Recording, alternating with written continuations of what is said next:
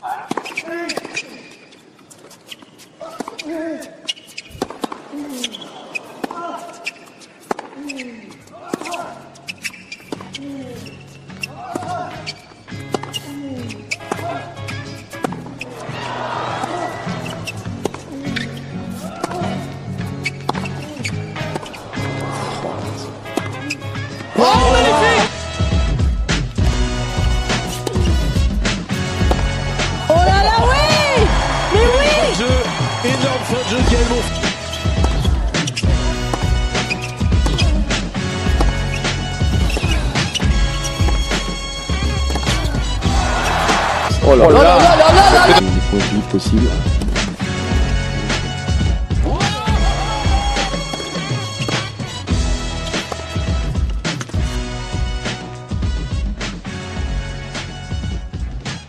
Bonjour à tous et bienvenue dans ce nouvel épisode du Tipcast. Un Tipcast un peu spécial puisqu'il est consacré euh, à Kobe Bryant.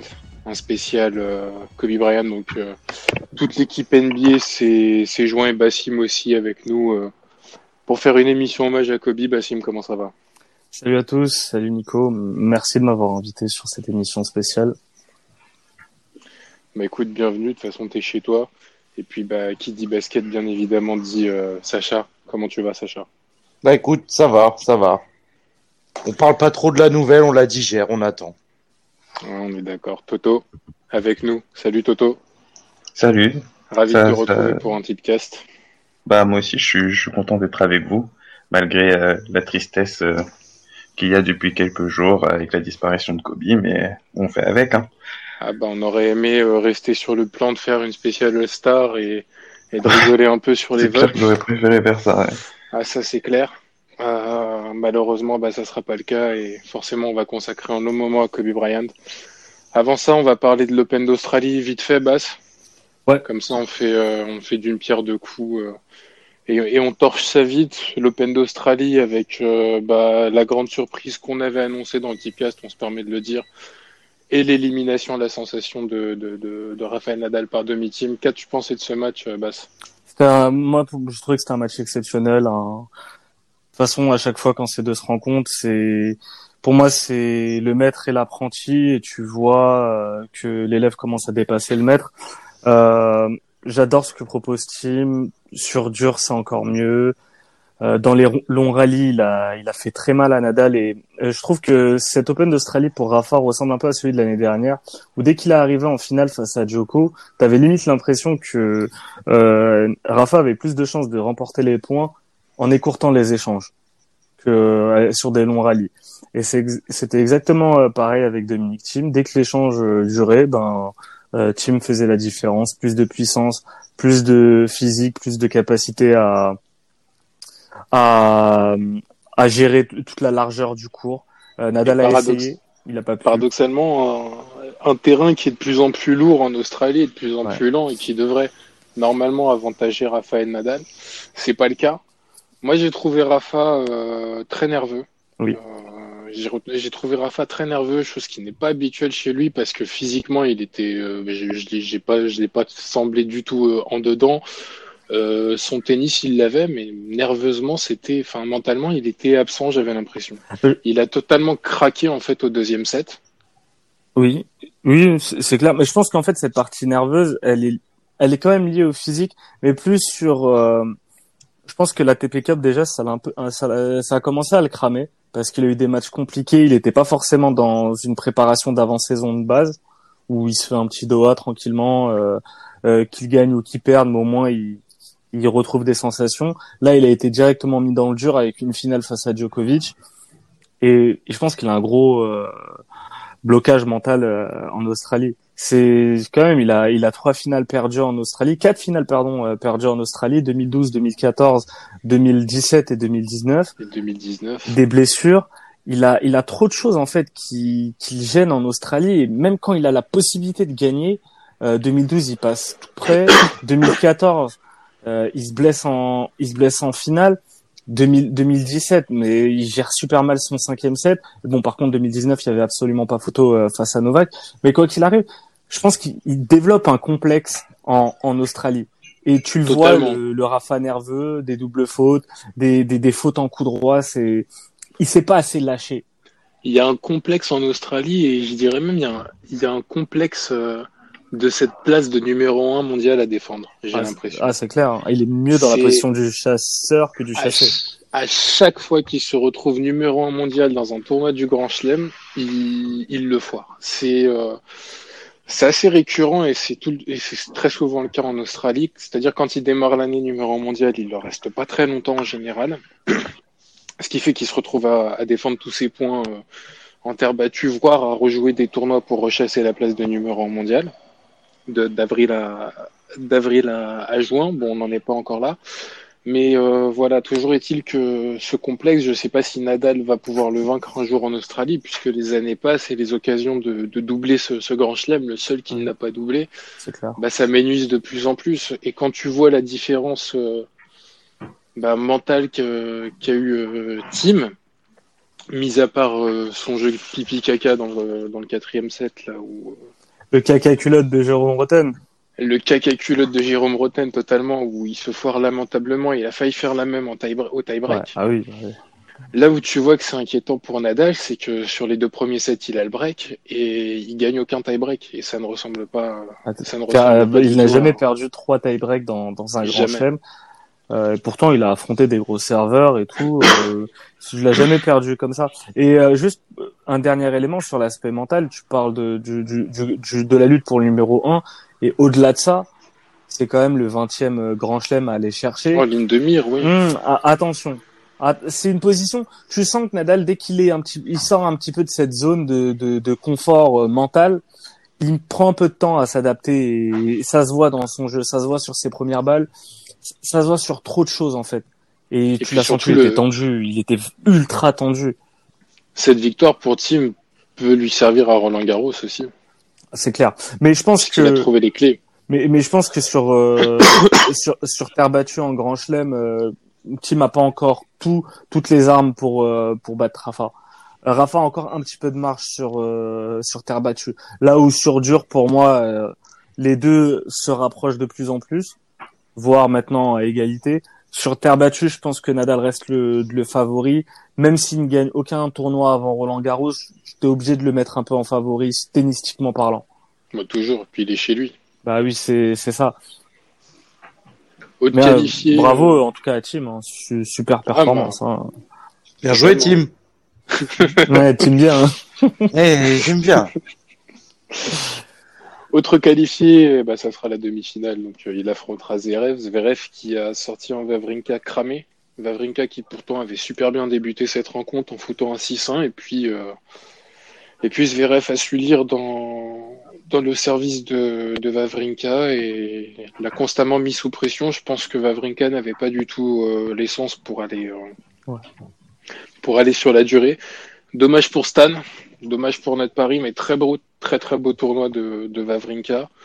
Hâte de le revoir à Roland Garros. Du coup, euh, en Grand Chelem, ça promet pour, euh, pour cette saison. De toute façon, on pensait que cette saison allait être vraiment sans doute la, la grande dernière saison avec les trois grands, peut-être au top et, et tout le plateau. Il manque que Del Potro, on va dire. Ouais, c'est le seul regret, euh, j'allais en parler, le seul regret pour l'instant de ce début de saison, c'est que Del Potro s'est encore fait opérer. Donc j'espère vraiment qu'on le reverra vite, parce que lui aussi il manque sur... Euh... Rien qu'au JO, j'ai envie de le voir. Ah, mais de toute façon, il sera là au JO. Si tout se passe bien, il sera là au JO, il sera là à l'US Open. On aura encore des night sessions endiablés. On Ah, n'en est pas encore là. clair. Donc euh, Zve- Zverev, euh, bah, qui fait, euh, qui réalise sa première, grand- enfin, première qualification de demi-finale de Grand Chelem. Bravo Sacha Bravo Sacha, exactement. Merci, les gars. Oh. Et euh, bah, qui aura fort à faire face à Tim. On en parlera, on peut en parler tout de suite hein, si tu veux. Ouais, vas-y, viens, on, enchaîne. à part si tu veux parler de Federer Sandgren et de et de Djokovic euh, Raonic mais bon, Bon, il n'y a pas eu photo entre Djoko et Raonic Voilà, et puis Federer, euh, physiquement, il fait peur et euh, s'il sort pas un immense match euh, demain matin, Oh. ça risque de dérouler. Ouais. Ça risque de dérouler. Après, Il a toujours pas sorti son match référence de la quinzaine. Ouais, moi, je vais en- sur ce match, je vais sur le 3-7 euh, Joko. Moi, je parie pas par superstition. Après, je vous invite plus à parier en live et regarder, en fait, regarder un petit peu l'attitude de Federer sur ses premiers jeux de service. Ça vous donnera façon- peut-être le ton. De Si, toute façon, le ton ouais, sera donné dans les trois premiers jeux de service Mm. de chacun. Ouais. Si, euh, si Djokovic euh, commence à se procurer directement des occasions de break, pff, ça va pas durer très longtemps. Après, le walkover euh, à, à 8 heures du matin en, en regardant le téléphone n'est pas euh, honnêtement ça m'étonnerait pas pas. exclure. Ouais, exactement. Ouais, il n'est pas exclure. Il s'est pas entraîné, il a passé quelques examens aujourd'hui à Melbourne. À voir. On l'a vu détendu, mais pas sûr qu'il euh, pas sûr qu'il prenne le, le départ, comme diraient nos amis cyclistes. Clair.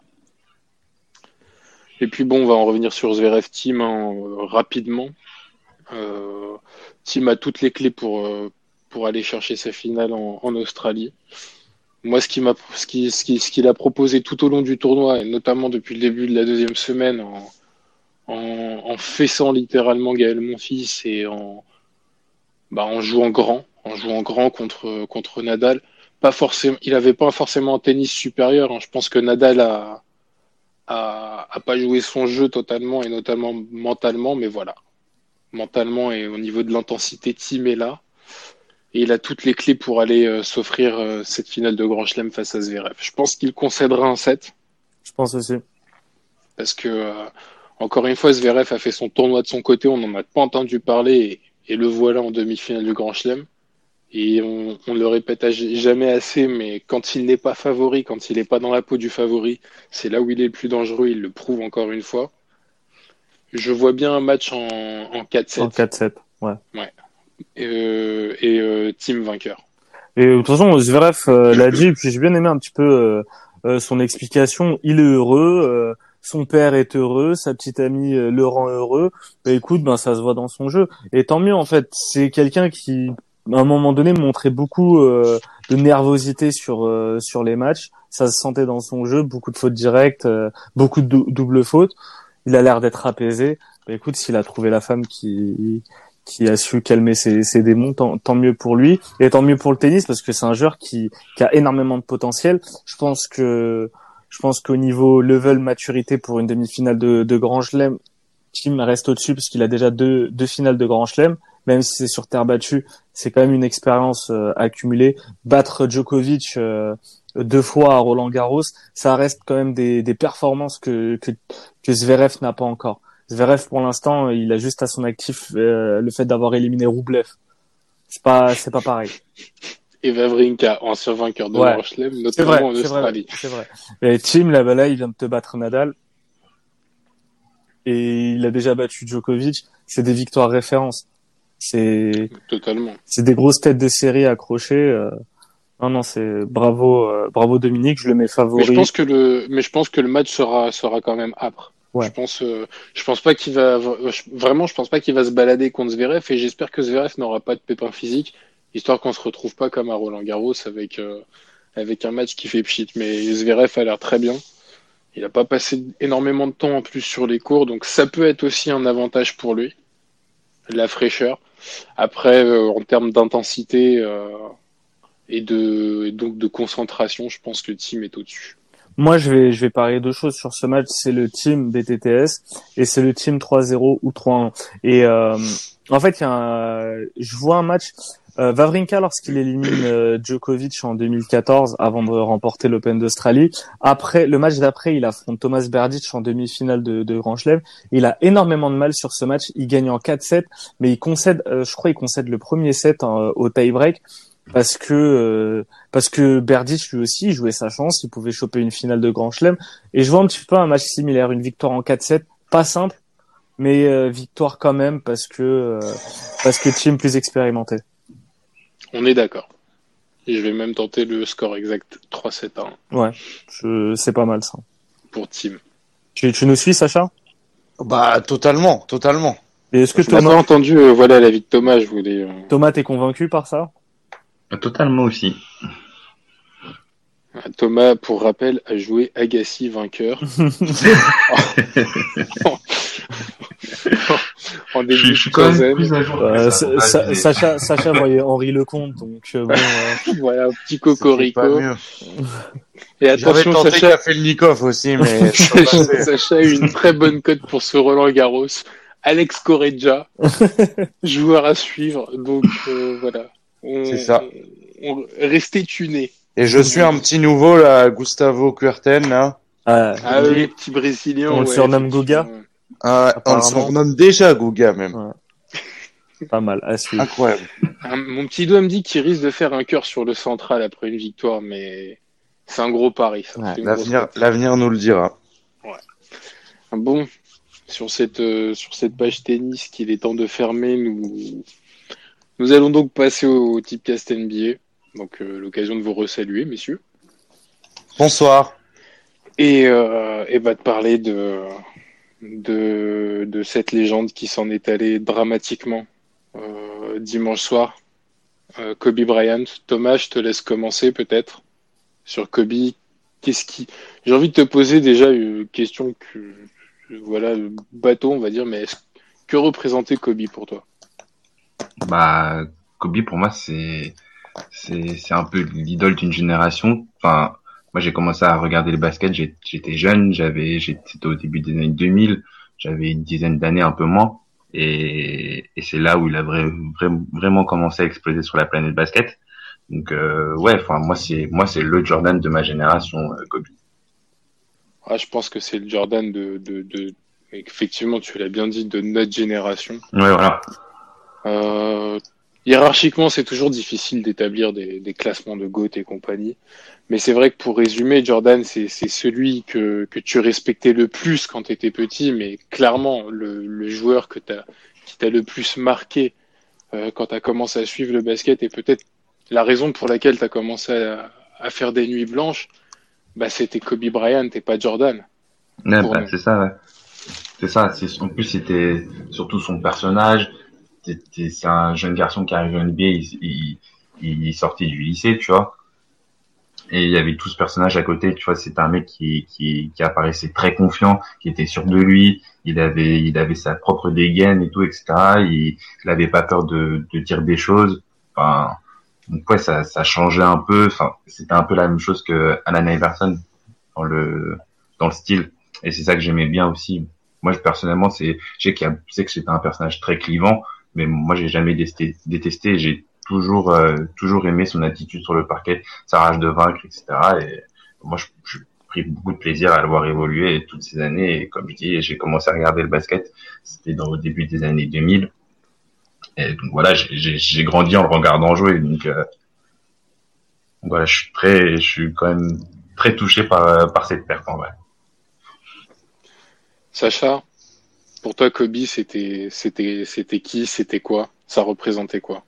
Moi, c'était euh, le mec euh, qui passe euh, toutes les années qui est toujours là, qui représente les Lakers. Parce que au fond, moi, moi, j'ai regardé le basket, je pense un peu plus tard que, que Thomas. Kobe, je le voyais surtout sur les All-Star Games et tout machin.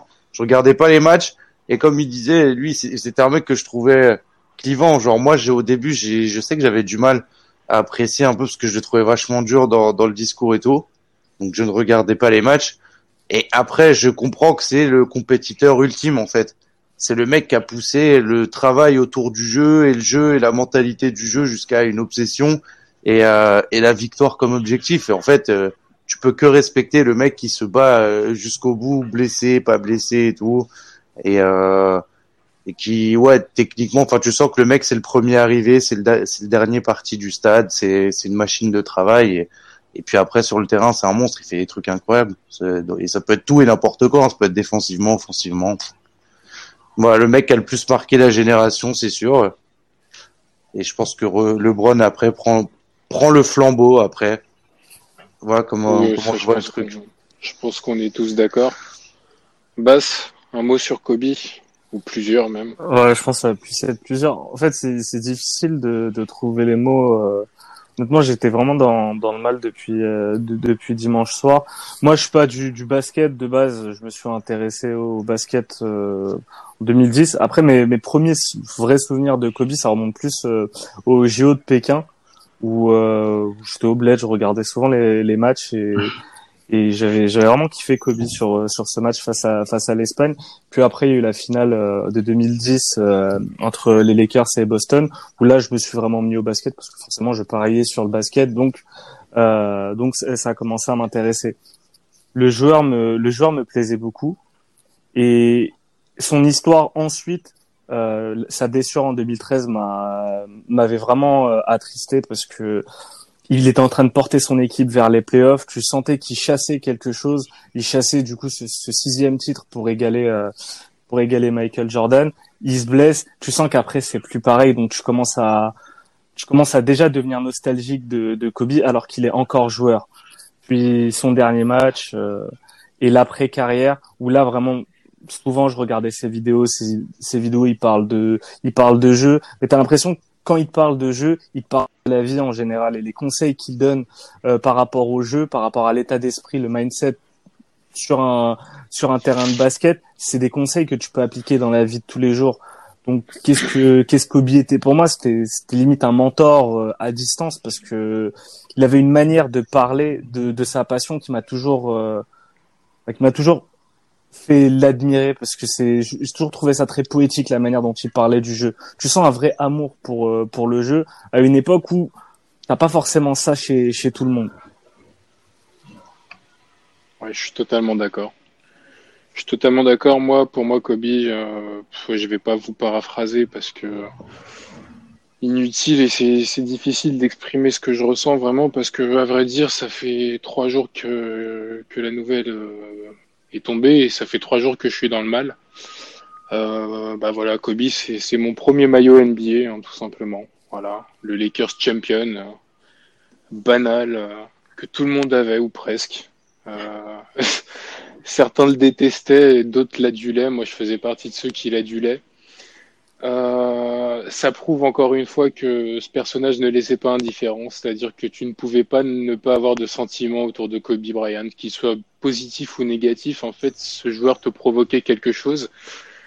Et l'unanimité fait que euh, au fil du temps, tous, tous ses adversaires, tous ses meilleurs ennemis ont fini par reconnaître que ce mec était était trop fort et qu'il incarnait euh, qu'il incarnait quelque part le basket il incarnait le basket de notre génération, il incarnait, euh, il incarnait beaucoup de choses aussi en dehors du basket, comme tu l'as si bien résumé. Euh, tout, tout euh, la manière dont il parlait, tu peux appliquer, tu peux appliquer bah, ces principes à tout, à ta vie en fait, tout simplement. Et c'est un peu, bah, c'est ce qu'on appelle la Mamba mentality. Ouais.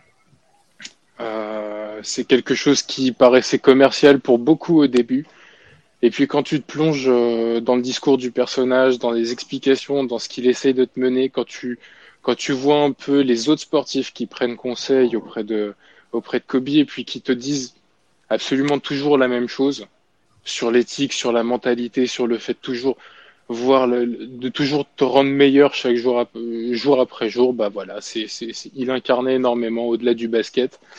Et euh, bah ouais, il a, il a littéralement marqué notre génération c'est euh, ça va être un regret de ne pas pouvoir voir en fait euh, bah, sa deuxième vie. Ouais, c'est parce que je pense qu'il aurait pu faire énormément de bien euh, bah, aux plus jeunes par par ses vidéos, par plein de choses en fait.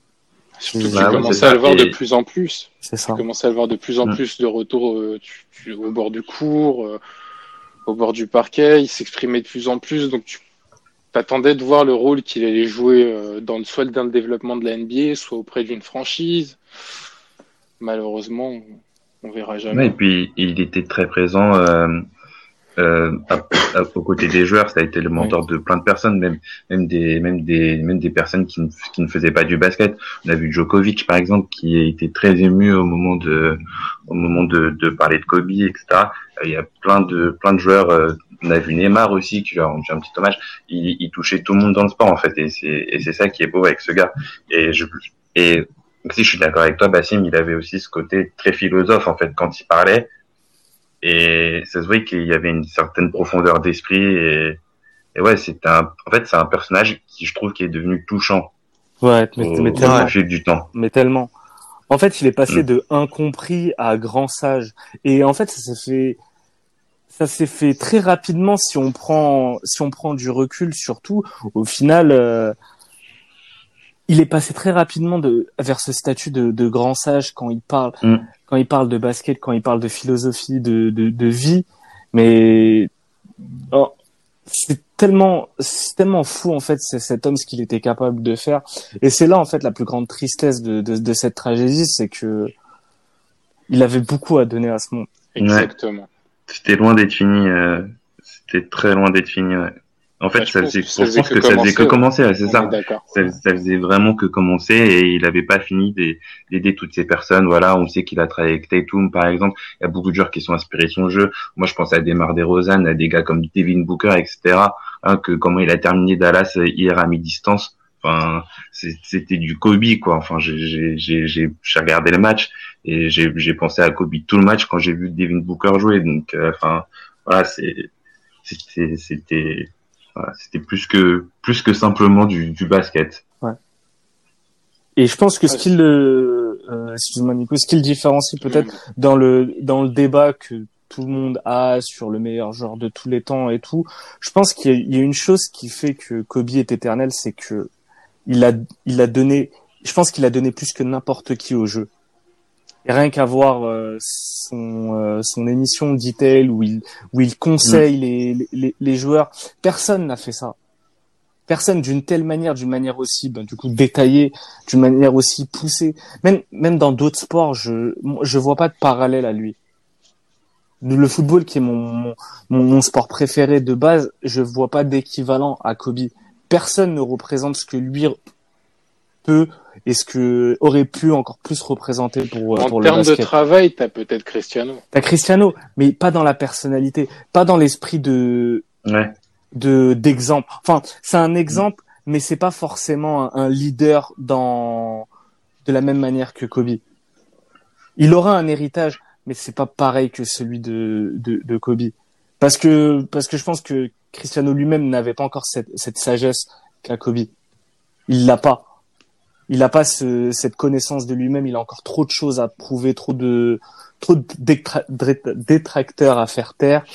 Ouais, mais regarde, euh, ceci dit, Kobe, Kobe a eu énorme, depuis, enfin, avant le drame, quand tu regardais, quand tu, quand allais même sur les réseaux ou quoi que ce soit, t'avais une certaine tendance à avoir du troll autour de Kobe. De plus en plus. Mais tout, Les gens aimaient bien troller, euh, troller sur, sur le jeu de Kobe, sur, euh, sur Après, après, loin de moi l'idée de, de, de euh, redescendre un peu CR7. Euh, Pour moi, dans le Mmh, football, c'est celui qui s'en rapproche le plus. Mais pour moi, il en est loin sur la personnalité. Ah, c'est difficile d'avoir une personnalité aussi, euh, Ouais, mais, mais aussi forte aussi. le, dans- en termes de personnalité, le seul qui, j'en avais trouvé deux en me faisant la réflexion. Déjà, c'est c'est Zlatan. Le problème, c'est que Zlatan, à un moment, il est trop passé du côté euh, Obscur. Ouais, du côté obscur, du, du, du côté un peu euh, fake, où parfois c'était vraiment juste le jeu plutôt que plutôt que essayer de faire passer un message. Il avait plus de message à faire passer, et t'as surtout pas le côté loyal qu'a eu Kobe envers euh, les. Lakers et euh, et Thierry Henry. Où Thierry Henry, quand il parle de, de football, tu, tu sens qu'il y a une qu'il y a un amour pour euh, pour ce sport que tu vois pas forcément chez d'autres joueurs. Je suis d'accord. Je suis d'accord sur Henry. Je suis totalement d'accord sur, euh, sur la comparaison avec Henry. Et l'accomplissement aussi, et le fait euh, que tout au long de ta carrière, bah, t'étais, euh, t'étais soit aimé, soit détesté. Mm. Mais tu laissais pas indifférent. C'est ça. Euh, C'est pas facile de trouver des relances à, non, ce genre de, de, de débat. c'est- C'est sans compliqué. transition. C'est sans transition exactement. Je vais vous demander les moments les plus marquants, si vous en avez, euh, bah, de Kobe. Les moments basket ou, en dehors du basket qui vous ont le plus marqué. euh. Bah moi j'en ai un qui vient direct en tête et, c'est l'un des premiers souvenirs que j'ai de Kobe. C'est euh, en 2004 en fait quand ils sont en finale contre Détroit et c'est lors du game 2 en fait où il met un shoot mais pas possible sur la tête de Richard Hamilton et euh, et c'est pour revenir à égalité c'est la fin du match il reste peut-être 5 secondes il a remis il a balle aux Lakers et il met un shoot à 3 points euh, pour revenir à égalité et finalement ils finissent par gagner le match en, en overtime et, euh, et ils recollent à 1 Et, et ce shoot-là, bah, moi, il est resté bah, gravé dans ma tête et c'est l'un des premiers souvenirs de basket que j'ai en fait. Je sais pas si vous voyez, je sais pas si vous voyez le shoot ou pas. Moi, non, je veux pas faire le mec. mais moi, franchement, je me rappelle comme si c'était hier et, et ce truc, il va rester gravé à jamais dans ma tête. Sinon, il y a, il y a un autre, euh, un autre jeu qui m'a marqué, c'était, euh, c'est en finale de conférence contre, euh, en 2000, contre les Trailblazers, où, euh, où, les, où il reste moins d'une minute et les Lakers, ils gagnent, euh, ils gagnent peut-être de 4 ou 5 points. Et il envoie un loop à Shaquille O'Neal. Ah ouais. Et, Ah, euh, et voilà, et là, ça, et là ça, ça, ça tue le match en fait, et on sait que les Lakers ils vont aller en finale pour finalement gagner. Donc les Pacers, si je dis pas de bêtises. Contre les Pacers, exactement. Ouais, voilà. Et, et je sais pas, c'est c'est devenu assez. Enfin, c'est une image qu'on a souvent vue, je pense, même si euh, même si on n'a pas vu le match en vrai, et tout, etc. Et qu'on n'a pas vu les images juste après. C'est une image qu'on a souvent vue parce qu'après Shaquille O'Neal, on connaît tous le fond par l'anxiété. Il fait un peu l'imbécile, il lève les bras comme s'il était surpris d'avoir mis le panier parce qu'il la chercher super haut et tout. Et, et pour moi, c'est resté, c'est resté aussi dans ma mémoire cette, euh, ce alley-oop. Ouais, tu fais bien de parler euh, de ces playoffs-là et, et, euh, et des Pacers notamment, puisque moi, euh, un des moments qui m'a le plus marqué, c'était euh, bah, en finale. Je crois que c'était le match 4. si Quand chaque est exclu. quand chaque est exclu et que là le mec bah voilà il prend il prend la franchise sur ses épaules et euh, et il renverse le match alors que ça va en prolongation. Et là t'avais un mais t'avais un putain de duel face à Reggie Miller. Ouais. c'était le match était c'est c'est le match qui fait gagner en fait euh, qui qui fait gagner euh, qui facilite en fait totalement le le titre aux Lakers. Et bah voilà je vous conseille de voir bah la fin du match et les prolongations pour les plus curieux pour savoir pourquoi ce match-là est marquant de Kobe et pourquoi vous pouvez tomber amoureux de ce joueur. Et j'adore parce qu'à posteriori, il en a reparlé de ce match et il explique que l'été d'avant, euh, il fait, euh, fait un pick-up game ou un match de charité, je sais pas, avec avec Reggie Miller justement. Et il explique qu'il en a profité pour euh, vraiment euh, déceler toutes les tout- toutes les failles du jeu de Reggie Miller parce qu'il pensait qu'ils pouvaient se rencontrer ensuite en, qu'ils seraient amenés à se rencontrer en playoff. Et ça, c'est, il en parle pendant euh, son interview one on one avec euh, avec le Shaq. En fait, tu vois à quel point son esprit était tourné d'une manière que nous, on, on penserait pas forcément comme ça. Lui, il était capable de penser comme ça. Lui, il voyait comme n'importe quel euh, match une opportunité pour étudier le jeu d'un Mm. adversaire potentiel. Et pour ça, c'est s'améliorer, pour, euh, pour progresser et pour voir les failles de l'adversaire et comment s'en servir. Et ça, c'est ça, c'est impressionnant. Et cette, cette interview avec euh, avec le Shaq, ben moi pour le coup, je vous invite à la à la regarder parce que parce qu'elle est folle d'anecdotes. À un moment, il te raconte que qu'il qu'il allait se battre avec Shaquille O'Neal. euh, en, en- fait, les deux sont sont incroyables. Après, il y a il y a un côté peut-être un peu surjoué sur cette interview en mode un peu réconciliation, mais tu vois qu'il y avait quelque chose. Leur duo était était assez improbable et assez kiffant. Et je pense qu'il il y a beaucoup de regrets de pas les avoir les avoir vus plus longtemps ensemble. bah, avant que Kobe euh, commence à le charger euh, en public, dans les conférences de presse, c'était c'était un duo qui, qui s'adorait. hein. Mm.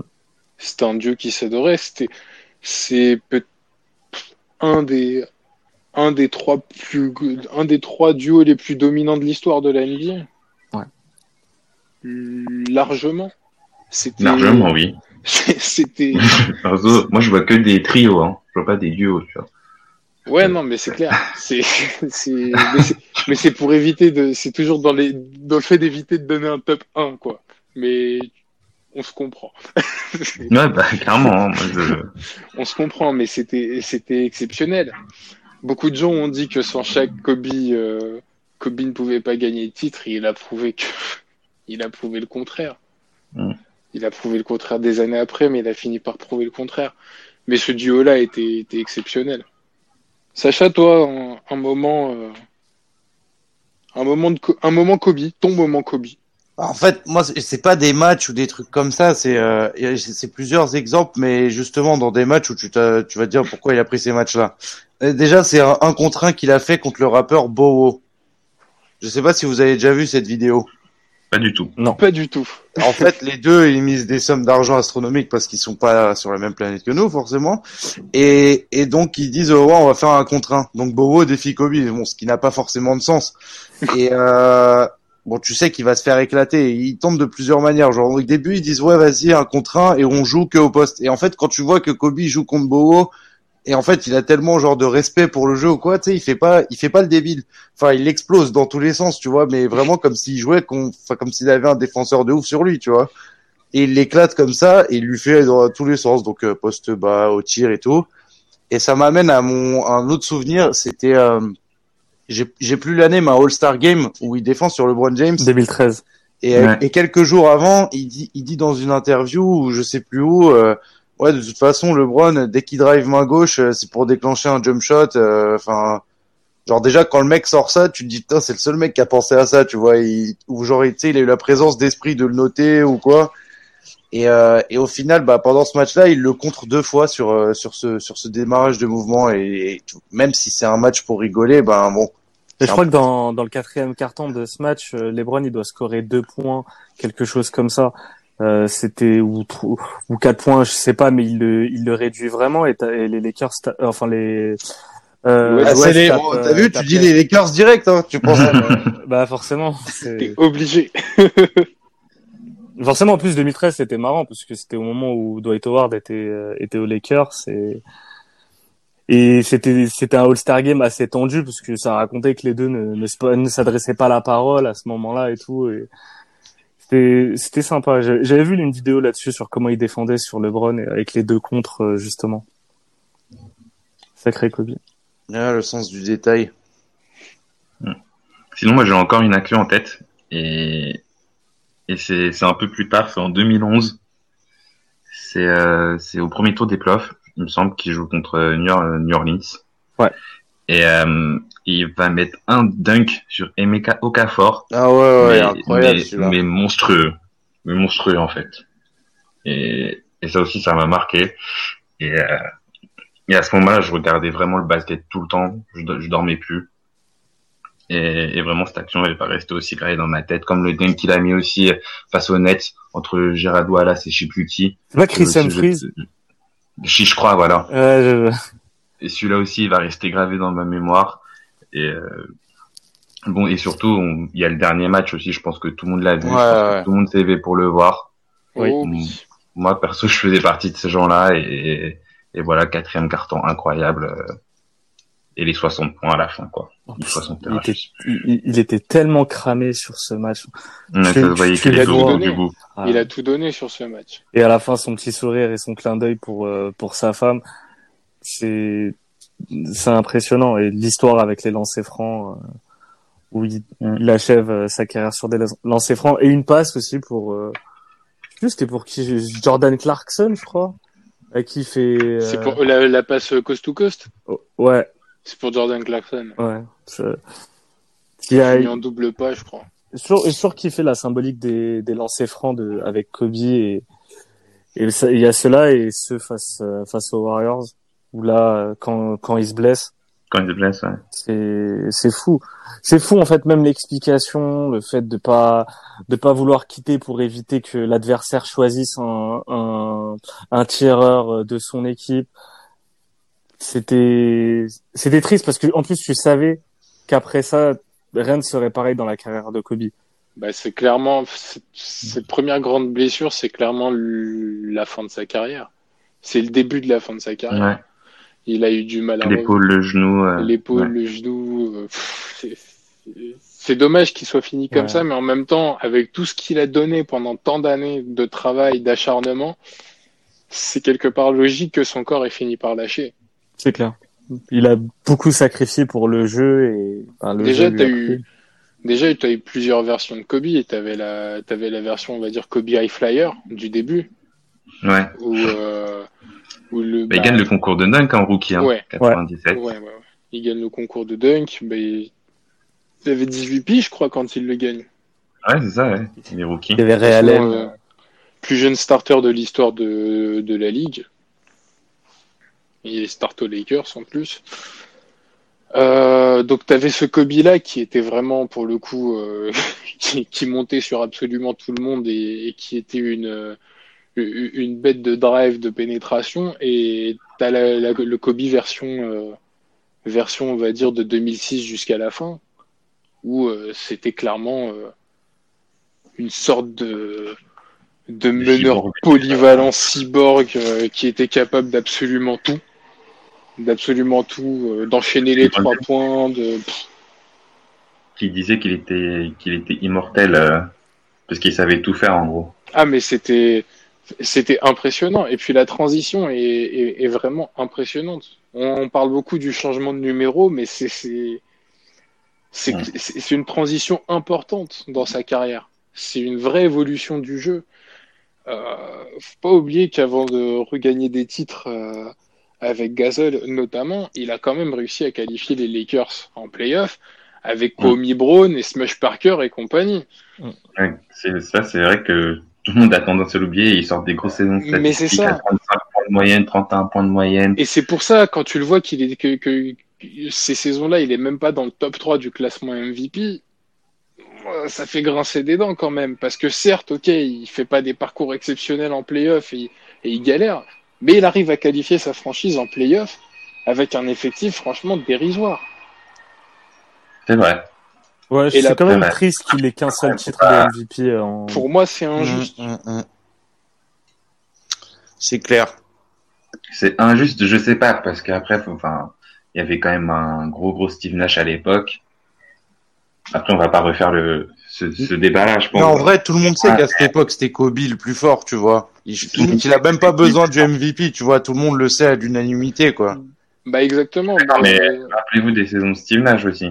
Ah non, totalement, moi, je- non, mais moi, je tu peux pas contester les saisons de Steve Nash, c'est Ah, un- c'est incontestable. Mais Même c'est il quand même porte des dingue. Suns qui sont hyper chauds et tout. Enfin, c'est pour ça, je, Steve Nash, Steve Nash mérite aussi. Si tu pouvais mettre les deux, tu mets les deux. Enfin, Même la saison de Dirk après, euh, qui- est juste excellente aussi. Non, mais c'est clair que, que ces joueurs-là l'ont pas volé, mais c'est une anomalie que, que Kobe n'ait qu'un seul titre de MVP. C'est vrai. Et vrai. euh, c'est quand même rare quand tu as un joueur qui est aussi important dans, le- dans ta franchise et qui arrive à, à, à te sortir de n'importe où des saisons à 35 points de moyenne ne soit pas MVP, c'est quand même bizarre. Après, euh, après voilà, Steve Nash n'a pas volé ses titres de MVP, Dirk n'a pas volé son titre de MVP, et la NBA l'a quand même élu euh, meilleur joueur de la décennie. Donc tout est tout, tout le paradoxe est ici. Il a un titre de MVP, mais la NBA a fait quand même de lui le meilleur joueur de la décennie 2000. Et c'est quoi de plus logique? C'est quoi de plus non, c'est logique? clair. c'est ça. C'est-à-dire, tu, tu prends cinq bagues, tu prends deux titres olympiques. euh, Je sais pas, enfin bon. C'est exceptionnel tout ce que. Tout ce a il, était, il était aussi fort en attaque qu'en défense finalement. Faut pas oublier Ah que oui, c'est oui, oui. que c'est tous euh, All, All NBA Defensive Team. Donc, euh, et je crois neuf premières dans tout ça. Donc euh, c'était c'était un, c'était un monstre c'était un monstre défensif et en attaque, il, comme l'a dit euh, LeBron James récemment, il, il, il savait driver, il savait shooter à trois points, mi-distance, poste bas, poste haut, euh, dunk, layup, ce que tu veux, ce que tu veux, il te le faisait quoi. Mais c'est pour ça que c'était le C'est digne. complet que j'ai volé de ma vie moi. C'est pour ça que c'était le seul digne successeur de Jordan. Aussi bien offensivement que défensivement, il lui ressemblait vraiment en, en tout point. Mm. Il lui ressemblait en tout point. C'était- une copie. C'était euh, c'était une copie qui a fini par euh, par développer lui-même son jeu euh, et, et devenir, bah, on en disait, on en parlait tout à l'heure, un cyborg. C'est euh, C'est ça, c'est qu'en fait, on dirait il a, il a pas les genre, j'allais dire le, le- la facilité ou l'aisance que dégage Jordan, notamment dans les airs et tout. Il transpire plus la technique Kobe. Enfin, surtout, moi, je parle plutôt de l'époque 24 parce que la 8, je la connais moins. Mais euh, c'est vraiment la technique de tout pousser au maximum, tu vois. Tout, tout est très précis. Même des tirs que t'as l'impression ils sont hyper casse-croûte, euh, il va faire n'importe quoi. Euh, il, il arrive à te les mettre parce qu'il change la trajectoire et tout. Enfin, moi, ça me fait surtout penser à ça en fait. Ouais, le shoot Jordan- face au hit. Euh, Ouais, le shoot. Ouais, ouais, le, le, le, le shoot sur D-Wade. En plus, D-Wade à l'époque, c'est, c'est monsieur quand même, tu vois, il est bien. Donc euh, non mais faut le faut, faut le mettre quoi. Et euh, c'est ouais c'est clairement un, un super bon exemple. Puis même après t'as des trucs où il fait ses, ses feintes de tir, après il tourne sur lui-même, euh, il saute, il l'envoie sur la planche. Je dis mais attends c'est quoi ça? En fait, il voyait vraiment tout avant tout le monde. euh. Et c'est ça. C'est ça. Et c'est ce truc-là, il en fait des variantes et tout. Enfin, tu te dis, mais c'est un truc de ouf. Même quand, je, je me rappelle quand il jouait avec Dwight, moi, ce qui me fascinait, c'était la, la capacité de Kobe à déclencher une gestuelle de, de jump shot et en l'air à envoyer un Liu Power. Je dis, mais c'est incroyable de faire ça. Voilà. Un technicien du jeu, Ah ouais. L'expert. un tacticien aussi. Totalement fascinant. De toute façon, on pourrait en parler, on pourrait en parler toute la nuit. Ça, c'est, ça, c'est une certitude. Euh, est-ce que vous voulez parler d'autre chose, messieurs? Question micro ouvert, j'ai envie de dire. Bah oui, bah on voit que, pardon, désolé, je sais pas, j'ai coupé qui? Non, non, vas-y, vas-y, vas-y. Personne. Non, mais on, on voit que ça a inspiré en fait plein de générations et c'est ça qui est ouf. Et tu regardes que les nuits euh, qui suivent euh, qui suivent l'annonce de sa disparition et le crash, tous les mecs se sont transcendés. Enfin, ils ont ils ont tous un peu de lui, comme le disait Thomas, euh, avec Booker et tout. Mais tu vois que tous les mecs ont fait des perfs incroyables là. Parce que les mecs, je pense que ça les a rappelé un peu euh, qui était le gars et tout. Et euh, enfin, ça montre que son aura, elle, elle touche tout le monde et limite elle a un impact quoi. mais. Après, après ça, tu vois, enfin, tu vois, Trey Young à 45, euh, Booker, il en met une trentaine. T'as les jours d'après, Lillard, il en remet 50. Après, après t'as Middleton. Enfin, c'est un truc de fou. Et puis surtout, c'est d'autres générations. Et t'as des Ouais. générations dans le tas qui n'ont pas affronté Kobe ou qui ont qui n'ont pas joué avec lui, mais qui ont été marquées par lui au point que tu, tu sens qu'en fait c'est leur mentor qui part. Et, et le rapport qu'a- qu'avait Kobe avec euh, bah d'abord peut-être ce que j'appellerais ses petits frères, genre euh, Melo, euh, D Wade, tu sens qu'il y, a- il y a quelque chose de particulier. Et après avec ses fils spirituels, des- bookers et tout qui n'ont jamais eu la, chance de jouer avec lui, tu, tu sens que toutes ces personnes-là sont, sont marquées. Et en, en, en fait, le plus, le plus beau là-dedans, c'est que on l'a perdu, mais on a rendu la, la Mamba Mentality et, et son jeu immortel. Et, et ça fait qu'aujourd'hui, c'est même si on change pas le logo de la NBA, c'est ça restera l'icône ultime de la NBA. Et ça, et je pense son que ça héritage- restera toujours comme ça. Son héritage sera toujours sur le parquet. De toute façon, des, des gens qui vont tenter des gestes comme Kobe, il y en aura toujours. Et il y en- aura, je pense, encore dans 100 ans. Ça, c'est pas, ça, je m'en fais vraiment pas Et, et ça. encore plus maintenant, parce qu'aujourd'hui, il est mort comme une légende. C'est triste, mais en fait, ça, C'est- une tragédie, c'est sûr. Voilà. il est parti comme une légende. je pense que lui-même trouverait une certaine beauté à ça, tu vois, euh, et que son, son, son esprit trouverait quelque chose de beau là-dedans, parce que au à tout jamais la ligue, et plus que plus que n'importe qui au final. Moi, je moi je veux retenir ça parce que sinon, si on retient que que ça perd, ben honnêtement, euh, quand il suffit juste de voir euh, l'interview du du Shaq et honnêtement, tu as la larme à l'œil en voyant ça parce que tu sens que le gars est... T'as eu le post Instagram de, de LeBron aussi, euh, celui de Melo. Tous les hommages, je pense que Ouais. les hommages euh, sur toute la planète sport, en fait, tu l'as dit en préambule, Toto, en parlant de Djokovic, en parlant de, de Neymar, t'as Kyrgios qui s'est échauffé avec son maillot, t'as Nadal qui a mis sa petite casquette de, de routier euh, aux couleurs des Lakers après, sa- après sa victoire euh, contre Kyrgios justement en, inter- en interview. Euh, son, son héritage, il- Voilà. je, je pense que son héritage, tu vois, tu le verras en plus pas que sur, pas que dans le basket. Tu parlais de la mentalité, de ce réveil de mentalité. Vous en parliez avec toutes ces performances qui ont suivi euh, les soirs après le drame. Mais cette mentalité, bah, par exemple, on parlait tout à l'heure tennis, il y en a un qui l'incarne à mon sens, c'est Djokovic. Bas, tout à l'heure, je t'ai envoyé des vidéos, euh, des interviews de Djokovic quand il avait 20 ans c'est un discours de, c'est un discours que peu de gens peuvent tenir à 20 ans. Tu me contrediras pas. Non, je, je suis totalement d'accord. Après, moi, sur le tennis, le, je, Tu peux je pas vois- comparer parce que c'est un sport individuel déjà. Moi, je vois plus un Nadal en, euh, en- sans la personnalité, mais avec la passion et la détermination et le fait de, de souffrir. Le, Je pense que c'est les le deux culte- comparables, clairement. Ouais, l'espèce de yin et yang de, de, de Kobe, tu le vois euh, sur ces deux joueurs. Parce que l'amour de la souffrance, tu la vois chez très peu de sportifs. Et Nadal, tu avais des interviews de lui où il t'expliquait que, au final, il y prenait goût le fait d'être, de jouer blessé et tout. Ça créait quelque chose en lui. Et le seul je voyais dire ça, c'est, ben, c'est Kobe. Ah, c'est clair. Et t'as, t'as le regard aussi. Et ça, ça, ça vaut aussi pour, euh, pour Djokovic. T'as CR7 aussi.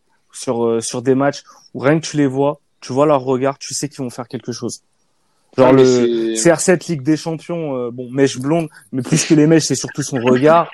Tu, c'est du Kobe. Tu sais, il va faire quelque chose.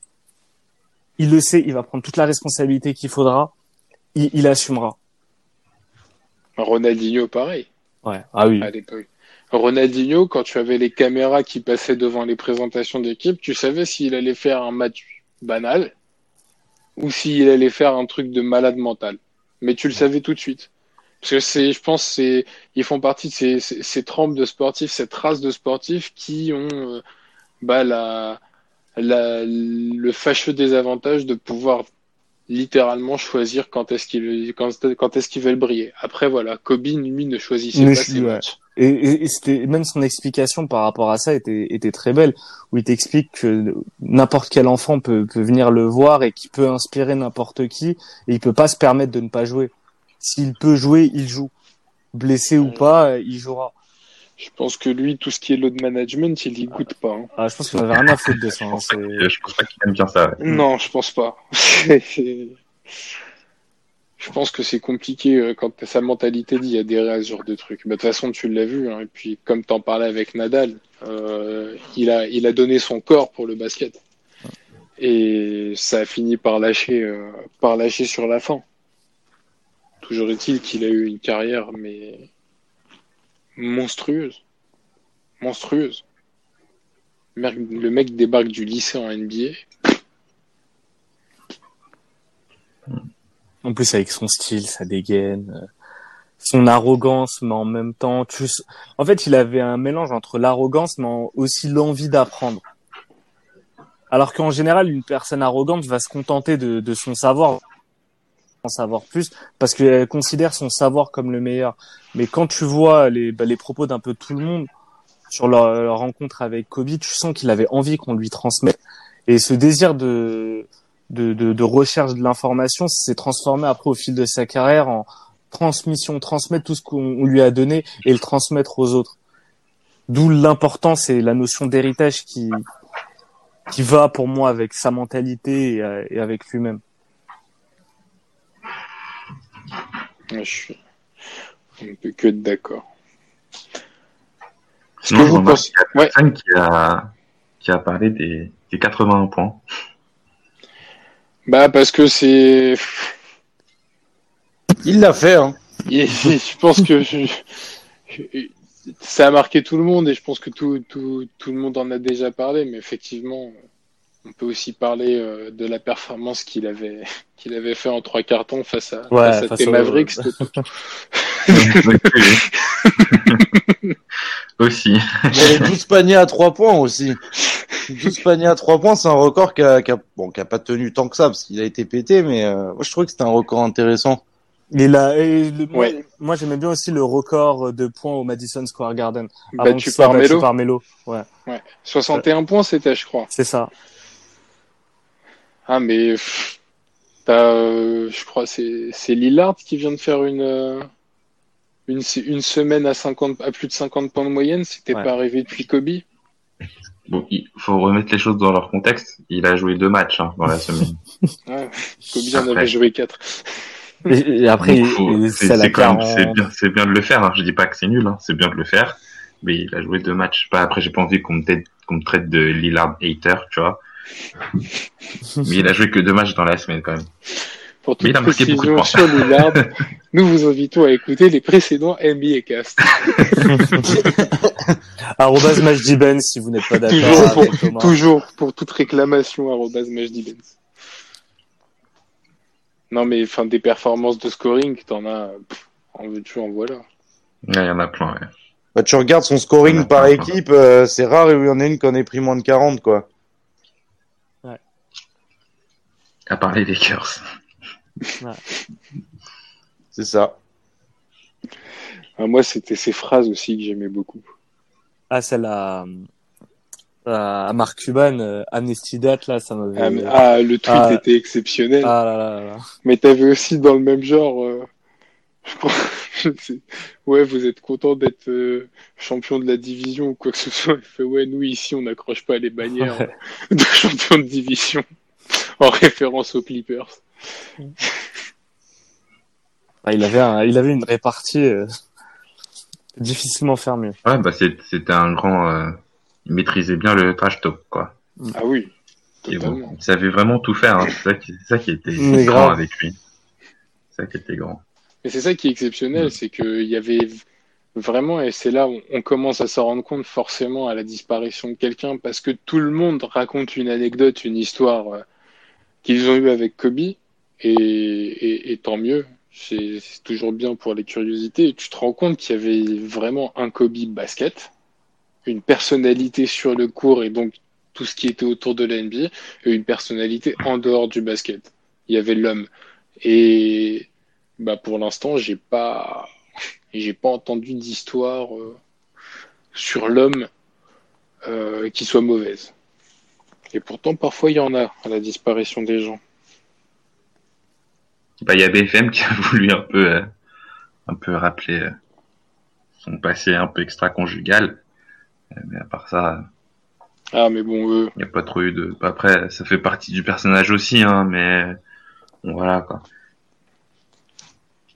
est-ce qu'on est-ce qu'on est-ce qu'on on a besoin de l'avis de BFM pour le sport? Non, pas vraiment, je pense pas. Je ne sais pas. Pas sûr encore, hein, je... Je pense pas. Encore moins sur la NBA, genre, je pense. Non, je pense Ouais, que- Vraiment pas. C'est pas vers eux que je me tournerai. Non, Pour clairement. pour, pour tout ce qui est savoir. Euh, tant qu'on est dans les hommages, est-ce que vous pensez que, euh, bah, tout à l'heure vous en parliez, changer le logo de la NBA ou tout autre hommage, est-ce que vous pensez que ça serait utile, nécessaire pour Kobe ou euh, et si oui, est-ce que vous avez des idées d'hommage ou bien le meilleur hommage serait peut-être euh, tout simplement de continuer à porter son numéro à... Et- Moi, personnellement, j'ai signé la pétition pour que ce soit le nouveau logo. Je sais pas si ça va faire quelque Ah, moi chose, aussi. mais, mais je l'ai signé cette pétition et je trouve que c'est peut-être le moment de changer et que ça peut être un très très beau symbole. Même si on va se rappeler de la personne et, de, tout ce qu'il a représenté pour le basket, je pense que c'est bien de le faire. Et, tous les hommages qu'il y a, comme euh, comme Cuban qui a décidé qu'il n'y a plus personne qui pourrait porter le numéro 24 euh, au Mavericks. Moi, je suis d'accord. Toutes les personnes qui sont en train de changer leur numéro, qui portaient 8 ou 24, qui sont en train de changer leur numéro, je suis aussi d'accord. Et, je trouve que c'est une manière de, de respecter tout ce qu'il a fait, comme c'est coutume en, en NBA quand tu retires le numéro de. Puis c'est bien que tu rappelles euh, ces deux numéros, 8 et 24, parce que ça me fait quand même penser que c'est le seul joueur à avoir deux numéros retirés. Ouais. C'est important de le rappeler quand même.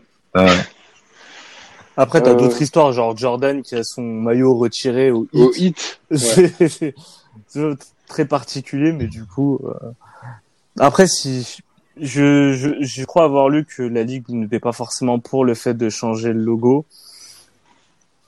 Bon, moi en tout cas, j'enlèverais. Je pense que quoi qu'il arrive, la ligue saura comment lui rendre hommage parce que si on peut nous, public football, euh, trouver quand même un point, où on peut vraiment baisser les yeux devant dans la NBA, c'est dans la le respect de la culture basket et de la culture des des légendes et où là là-dessus on a sur le foot on a énormément à apprendre sur euh, par rapport à ce qui se fait en NBA. Je pense d'une manière ou d'une autre euh, que ce soit pendant la All-Star Week ou sur les années à venir et tout que ce soit côté Lakers parce qu'on en a pas on en a pas parlé mais la, la la communication très le respect du deuil côté côté Lakers, moi je trouve ça je trouve ça remarquable. Dans une ère comme aujourd'hui où tout le monde se sent un peu obligé de parler, le fait que chacun ait décidé d'attendre. euh, LeBron, au final, il parle que depuis euh, hier. Il a décidé de communiquer hier là-dessus. Tu sens qu'il y a un- une certaine pudeur là-dessus qui, moi, euh, j'ai, j'ai entre guillemets très hâte de voir le prochain match au Staples Center, sentir ce qui va se passer parce que je pense que ça va, ça va représenter énormément et que ça va être assez historique ce qui va se passer. D'ailleurs, c'est c'est euh, le le silence des Lakers, c'est sans doute le plus beau des hommages. Non, mais totalement. Parce que c'est clairement, voilà, on, sent une famille au-delà de l'organisation, on sent que la famille Lakers est en deuil et a décidé pour le moment, euh, mis à part le communiqué qui annonçait le report du match euh, contre les Clippers, voilà, ils ont décidé de faire leur deuil en silence et je trouve ça euh, bah, très beau comme hommage et très puissant. Le silence en dit long et, et celui-là, euh,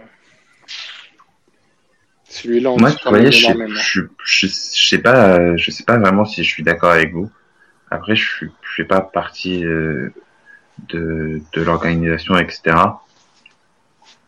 Et je suis, je et je suis pas du tout le genre de basket en NBA non plus. Mais moi, tu vois, quand j'ai appris à mort, j'ai j'ai eu qu'une seule envie, et si j'avais pu le faire, je l'aurais fait. J'ai qu'une seule envie, c'est, c'est d'aller jouer au basket, en fait. Ouais, mais tu vois, J'ai- il y a certains joueurs, il y a quand même eu qu'il beaucoup certains de joueurs qui n'ont pas euh, pu, il y a Kyrie Irving qui a pas pu, etc., qui a qui a pas voulu jouer le match, parce qu'il était très proche de Kobe. Chacun fait, chacun fait son deuil de la même manière et, et moi, Kobe, c'était quelqu'un que j'admirais, c'était pas du tout un proche. Mais, moi, je sais que j'ai qu'une seule envie, c'était de jouer au basket. Et, quand j'ai appris que la NBA allait possiblement annuler le match, j'étais pas d'accord et je pensais que la meilleure solution pour le rendre match, c'était quand même de jouer ces matchs-là. Et même s'il y a eu plein d'émotions et plein de joueurs qui ont été très touchés, il y a quand même eu des grosses performances, comme l'a rappelé Sacha tout à l'heure, avec Lillard qui en plante, je sais pas, je crois 50, euh, qui en plante plus de 40, Devin Booker qui fait un gros gros match aussi, et toute la symbolique qu'il y a autour parce que ils, ils, ils font ça en 24 shoots, etc. Enfin, c'est des trucs qu'on n'invente pas. Et hier, Pascal Siakam qui fait un, qui marque 24 points et 8 rebonds. Et t'as Joel Embiid, pareil, euh, avec Voilà. le numéro 24 qui met 24 points. Après, c'est dont un jump que- shot. euh, en criant Kobe. Mais en fait, ce qui est bien, c'est que c'est les, les joueurs ont choisi. Certains ont choisi de ne pas de ne pas jouer. D'autres ont, ont choisi de jouer pour lui rendre hommage. Après, quand tu vois un peu, euh, par exemple, Demar de Rosanne, tu sens qu'il est pas qu'il est pas bien, qu'il il a pas envie d'être là. Et Ouais. Même quand et- tu et vois l'interview de Doc Rivers qui Ah ouais, apprend la non, mort et qui dit maintenant je dois aller dire à ces gens-là qu'ils doivent aller jouer. Il arrive même pas à finir sa phrase. Ouais, non. Mais c'est ça, ça, c'est c'est très dur. Après voilà, la décision a été prise de maintenir les matchs et elle est passée. Euh, d'accord, pas d'accord, je suis pas non plus contre avoir fait jouer euh, contre avoir fait jouer les matchs. Je me limite vraiment au, au, au silence des Lakers et je trouve ça important qu'ils aient quand même reporté le match des Lakers. Ouais. Parce qu'honnêtement, je vois pas dans, je vois pas comment tu peux jouer un match de basket quand, quand t'es les Lakers et, et que le drame s'est passé 24 heures avant. Je pense que si même- une, euh, vas-y, je, je te laisse finir. Non, non, mais euh, enfin, voilà, donc euh, ouais, le prochain, le prochain match aux Lakers sera sans doute diffusé en mondo division et je pense que bah, si les gens veulent rendre un- eux de leur depuis chez eux un dernier hommage à Kobe, c'est important de regarder ce match-là, ne serait-ce que Mm. sans doute pour l'hommage qui sera rendu. et toutes les personnes qui seront, tu, tu, tu, tu verras quelque chose et même cette saison des Lakers, ça va être particulière. Déjà, euh, sur la, parce qu'on parlait tout à l'heure de l'année 2013, c'est l'année aussi du, où ils perdent, enfin, du décès de, de Jerry Buss. Et tu vois déjà que dans, dans le, dans l'hommage qui avait été fait, dans, dans le respect euh, de l'institution autour de ce qu'était Jerry Buss pour la, pour la franchi- franchise, tu voyais vraiment quelque chose de fort. Donc, ce qui va être pour Kobe, je pense que honnêtement, je sais pas si mon cœur est prêt à voir ça, mais ça sera, ça sera beau malgré tout. On va repleurer, je crois. Ouais, ça, ça, c'est sûr. Ça. Oh, ça c'est certain, ça.